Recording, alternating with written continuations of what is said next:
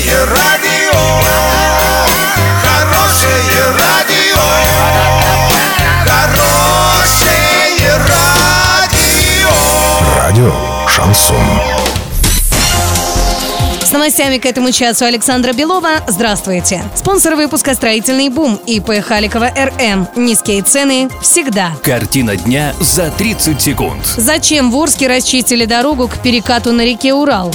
На пакетах с наркотиками в деле Голунова нашли ДНК нескольких людей. Подробнее обо всем. Подробнее обо всем. В Орске в последнее время распространились слухи о работах по искусственному поднятию уровня реки Урал. Однако это не так. Оказалось, что спецтехника Урского НПЗ расчищала дорогу. Со временем она заросла мелким кустарником и травой, а в период половодья здесь образовались ямы и рытвины.